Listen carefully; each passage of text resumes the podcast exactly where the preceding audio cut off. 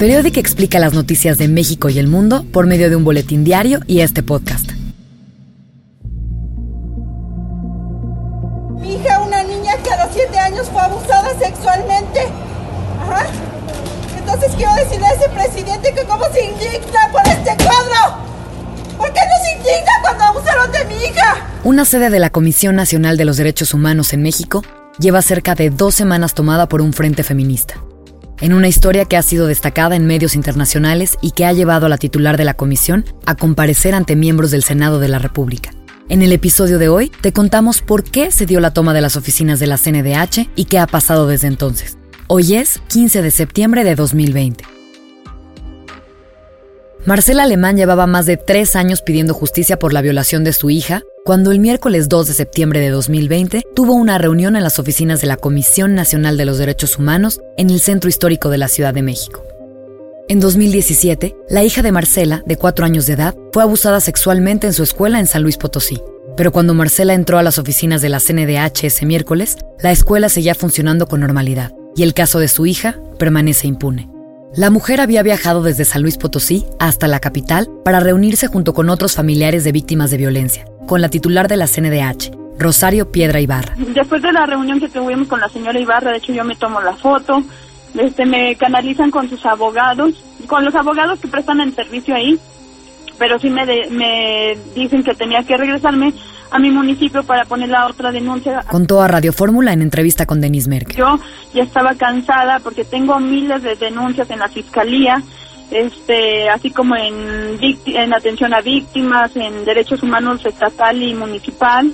Y aquí también, o sea, entonces eso es lo que a mí me frustró. En ese momento, Marcela tomó una decisión que resultaría en la toma de la CNDH quitarse las agujetas de sus tenis y amarrarse a una silla. Yo por eso mi desesperación nunca lo planeé, fue espontáneo, me quité las cintas de mis tenis y de mis tenis y, me até a la silla porque yo dije, o sea, de aquí no me sacan hasta que me ayuden. La activista Delia Quiroga, del colectivo 10 de marzo Reynosa, estaba en la reunión. Ella cuenta que después de que Marcela se amarró a una silla, Silvia Castillo, quien es madre de un joven asesinado, se amarró a un balcón. Delia ha dicho a medios que semanas antes, Silvia había mandado un mensaje de voz a un visitador de la CNDH en el que amenazaba con suicidarse afuera de las instalaciones. Las dos mujeres pasaron la noche ahí y Marcela pidió ayuda a todas las personas que pudo. Al día siguiente, colectivos feministas llegaron a apoyarlas y tomaron la sede del centro histórico de la CNDH. Según Delia, Marcela dejó las instalaciones el jueves, pero la ocupación continuó. Para el viernes, los trabajadores del lugar ya no pudieron entrar. Las oficinas de la Comisión Nacional de Derechos Humanos en la calle República de Cuba 60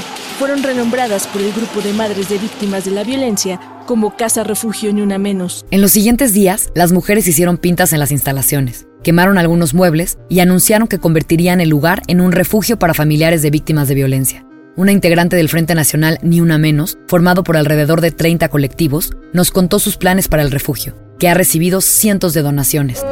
Las personas que tienen algún problema de derechos humanos vienen, nos entregan su carpeta, si necesitan refugio, entran, si necesitan alimento, entran. Las personas en necesidad pueden venir por una despensa y al parecer está en plática abrir una, una cocina eh, para que la gente que no tenga que comer venga directamente. El enojo de las mujeres se avivó cuando al inspeccionar la sede de la CNDH encontraron al menos 20 kilos de cortes de carne de res en los refrigeradores del lugar. Vean cuántos cortes hay. Eh, ¿Cuánto vale un solo corte? ¿Cuánto vale? Lo que consideraron un gasto innecesario de la CNDH, en medio de las duras políticas de austeridad impuestas por el gobierno de AMLO. Las feministas continuaron sus protestas, interviniendo cuadros de algunos de los héroes históricos de México como Francisco y Madero, Miguel Hidalgo y Benito Juárez. Para el presidente de México, esa fue la gota que derramó el vaso. Pues yo respeto todas las manifestaciones, pero no estoy de acuerdo en la violencia, en el vandalismo. No estoy de acuerdo con lo que hicieron a la fotografía, a la pintura de Francisco y Madero. El que afecta a la imagen de Madero o no conoce eh, la historia, lo hace eh, de manera inconsciente o es un conservador. Erika Martínez, madre de una víctima, respondió a AMLO. Este cuadro, estas flores, estos labios pintados se lo pintó mi hija. Mi hija, una niña que a los siete años fue abusada sexualmente. Ajá. Entonces quiero decirle a ese presidente que cómo se indigna por este cuadro. ¿Por qué no se indigna cuando abusaron de mi hija? Al día siguiente, afuera de la CNDH, Erika nos narró la historia de cómo fue que su hija llegó a pintar el cuadro de madero. Estaban haciendo unos, unos murales, sí, representando toda esta lucha. Bajaron los cuadros y empezaron a hacer las chicas intervenciones. Yo pues andaba de aquí para allá y cuando en eso entro, mi hija le estaba haciendo las flores. Y este, digo, ay hija, le estás poniendo florecitas así y le pinté sus labios. Entonces, no es que ella no sepa quién es esa persona, ¿sí? pero para ella era, era eh, ella vio que en las, en las otras muchachas era un símbolo, ¿no?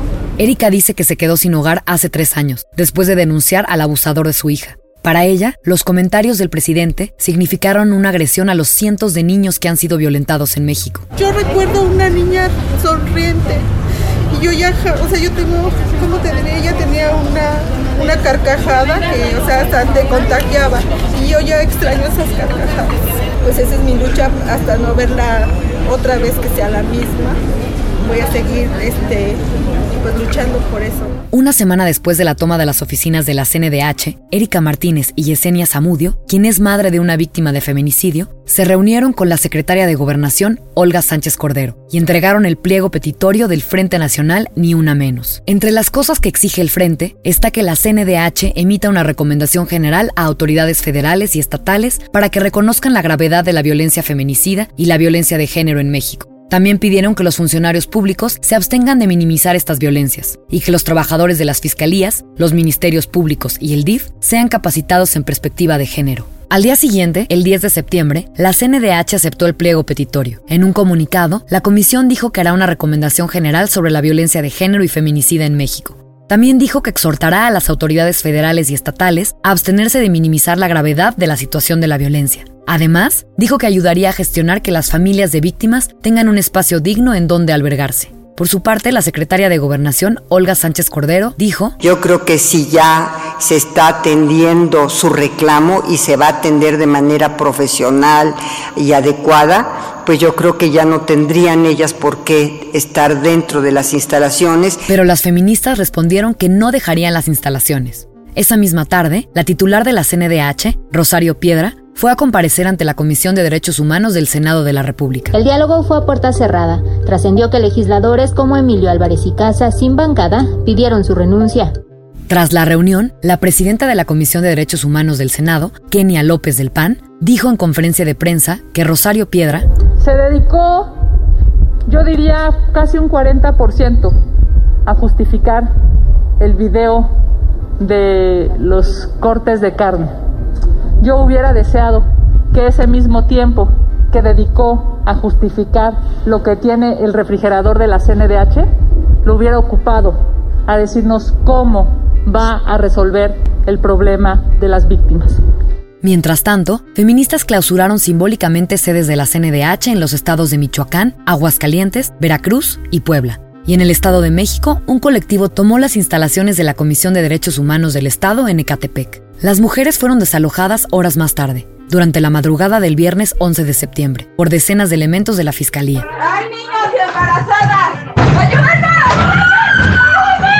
Trece personas fueron detenidas y transportadas en un vehículo no oficial al Centro de Justicia de Atizapán de Zaragoza. Grupos feministas fueron al lugar a exigir la liberación de sus compañeras, pero los elementos de la Fiscalía respondieron con violencia, como lo reportó pie de página. Los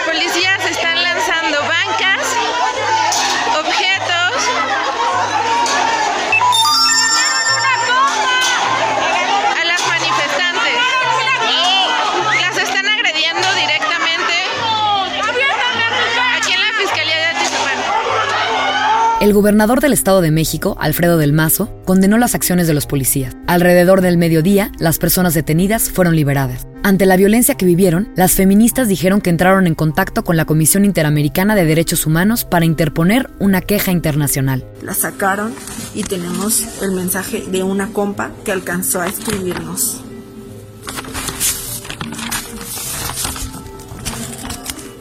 Me arrastraron del cabello.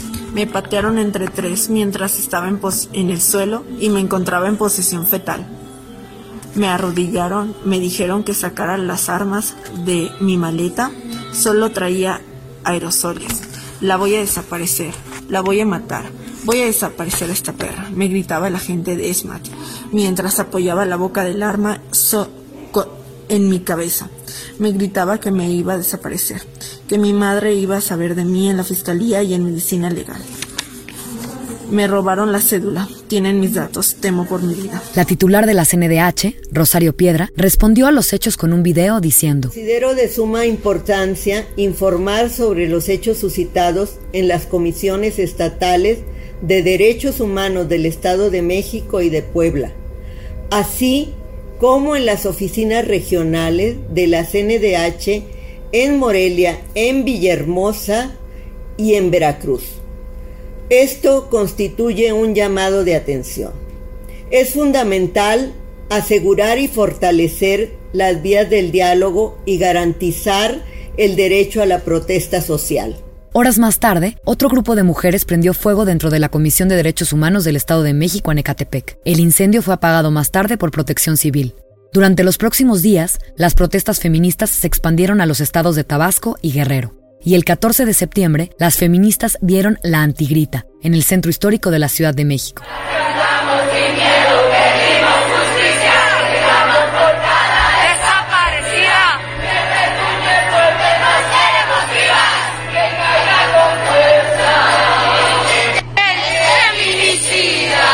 El problema de la violencia de género y los feminicidios ha estado presente a lo largo de varios sexenios en México. Pero en un año en el que tanto los homicidios de mujeres como las denuncias por violencia de género han alcanzado cifras récord en el país, el tema ha cobrado más urgencia que nunca un promedio de 10.5 mujeres son asesinadas cada día en México, según datos del Secretariado Ejecutivo del Sistema Nacional de Seguridad Pública. Los feminicidios han aumentado en un 137% en los últimos cinco años, según el subsecretario de Derechos Humanos Alejandro Encinas, y alrededor del 70% de las mujeres en el país ha vivido algún tipo de agresión sexual en su vida, según la encuesta Endiré del INEGI de 2016. La toma de la CNDH es el ejemplo más reciente de las protestas históricas en contra de la violencia de género que se han registrado en años recientes en México y el mundo. Seguiremos reportando los avances que surjan de esta y otras protestas feministas en nuestro boletín. Suscríbete en periodic.mx. Estas son otras noticias que debes saber hoy. El colectivo Menstruación Digna, formado por organizaciones no gubernamentales como Fundar y Oxfam México, así como por el CONAPRED, presentó una iniciativa para eliminar la tasa del 16% del IVA a los productos de higiene menstrual en México, como toallas femeninas, tampones y copas. La menstruación es un proceso fisiológico que vivimos las mujeres, niñas, adolescentes, por cerca de 40 años de nuestra vida. La tasa del 16% a productos de gestión menstrual trasgrede los derechos humanos de las mujeres a la no discriminación. Dijo la diputada Marta Tagle al presentar la iniciativa de la tasa cero. La población salvaje de mamíferos, aves, anfibios, reptiles y peces se redujo en 68% en el mundo entre 1970 y 2016, según un nuevo informe del Fondo Mundial para la Naturaleza. América Latina ha sido la región más afectada, con una reducción del 94% de su biodiversidad. Esto fue todo por hoy. Si te gustó este podcast, no olvides suscribirte y recomendarnos con todos tus amigos. Yo soy la locutora de Periodic, Begoña Irazábal. Beatriz Vernon produjo este episodio. Lucas Vernon es productor asociado. Beatriz Sokol contribuyó a reportear esta historia. Daniel Díaz Elmou realizó la producción sonora.